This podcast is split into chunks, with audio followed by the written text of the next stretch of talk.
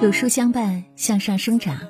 亲爱的你，欢迎来到有书，我是楚乔，在美丽的圣经古城沈阳问候各位早安。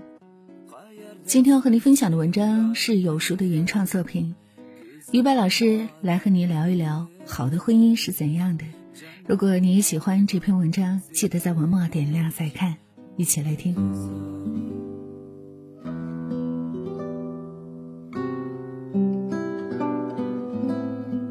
月满则亏，水满则溢。古来世事难圆满，往而有缺即是圆满。好的婚姻不是十分，而是八分。我们彼此凑合。你接纳我的不同，我包容你的缺点，和谐就好。凑合的智慧，孔子将其称为中庸，不好不差，就是刚好。老子称其为无为，接受现状，不作为就是作为。庄子称其为逍遥，不怒不争，最为自在。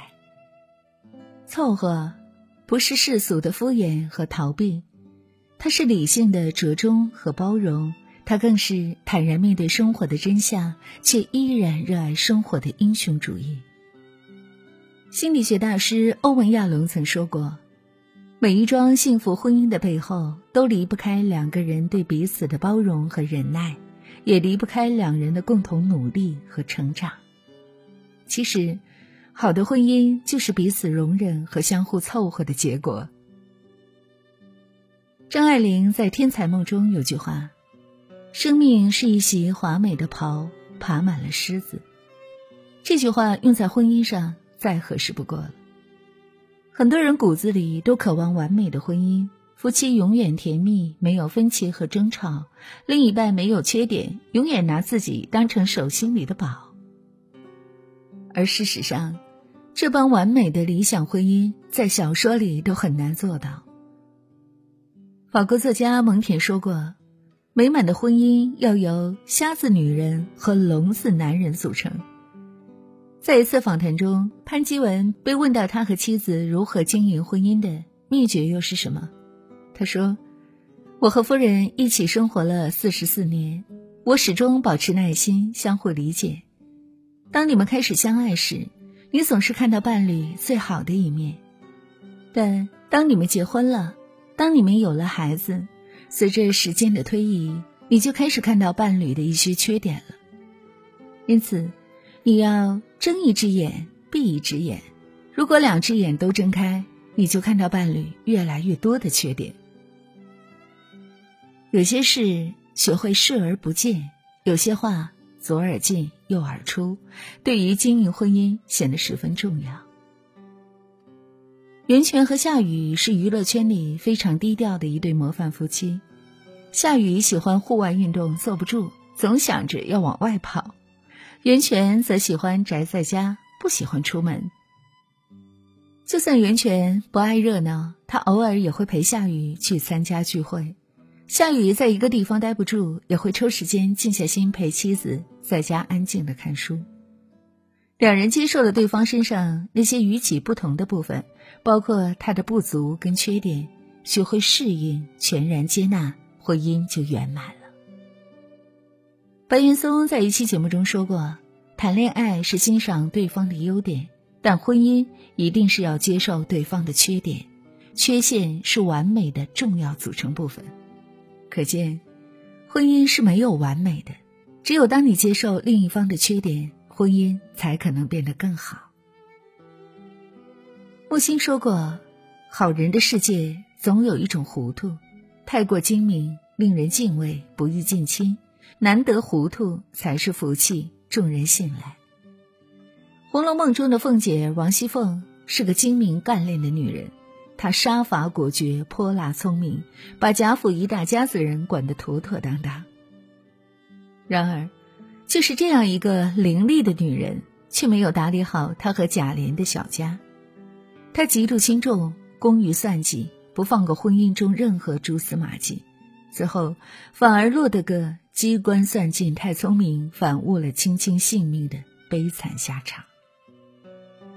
装糊涂不是真傻，而是懂得进退有度，才能维系长久的婚姻。想起一句电影台词：“没人是傻瓜，只是有时候我们选择装傻来感受那个叫做幸福的东西。”很多事不必太清醒，就连郑板桥也忍不住感叹：“人生难得糊涂。”婚姻中适度糊涂更是难得的智慧。于丹就是这样一个懂得揣着明白装糊涂的厉害女人。看过百家讲坛的人都被她的渊博学识所惊艳。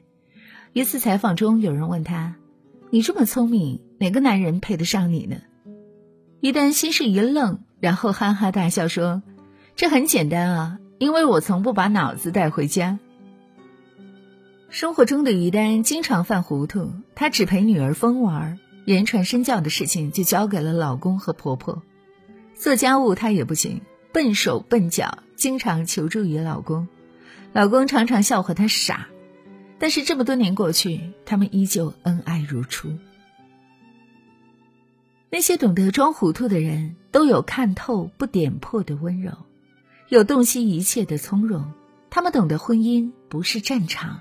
不必分个胜负输赢，婚姻就是我们都不完美，但我们都愿意凑合，携手成长。曾经有部霸屏的电视剧叫《金婚》，张国立饰演同志和蒋雯丽饰演的文丽是一对夫妻。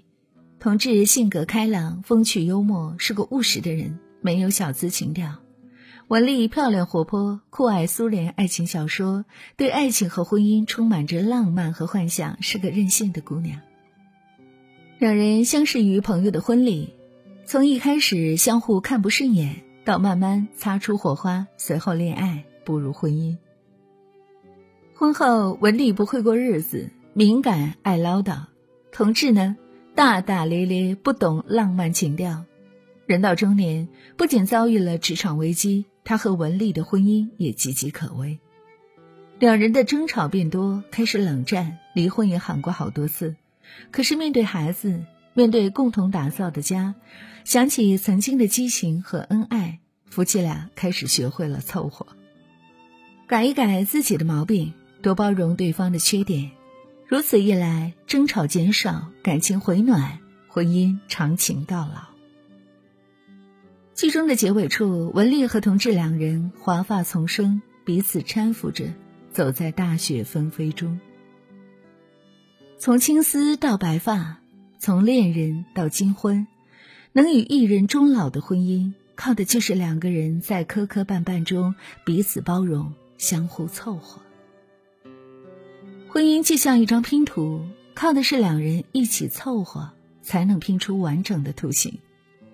最近因幽默解读古诗而迅速走红的戴建业教授，谈了自己的婚姻观，让广大的网友纷纷称赞这老头活得太明白了。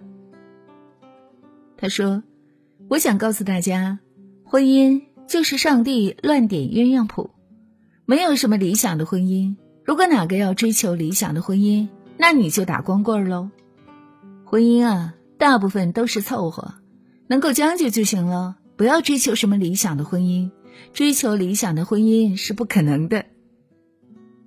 一语中的，有时候我们不缺少幸福的物质，而是缺少感知幸福的能力。婚姻中的凑合是一种理性的折中和包容，有人肯为你一直凑合，就是最长情的陪伴。看过一句话，除非一个人愿意孤立的生活，否则。他就得和其他人有所凑合，即使不是夫妻，任何两个人想长期生活在一起，如果放任自己的个性，两人也是无法共存的。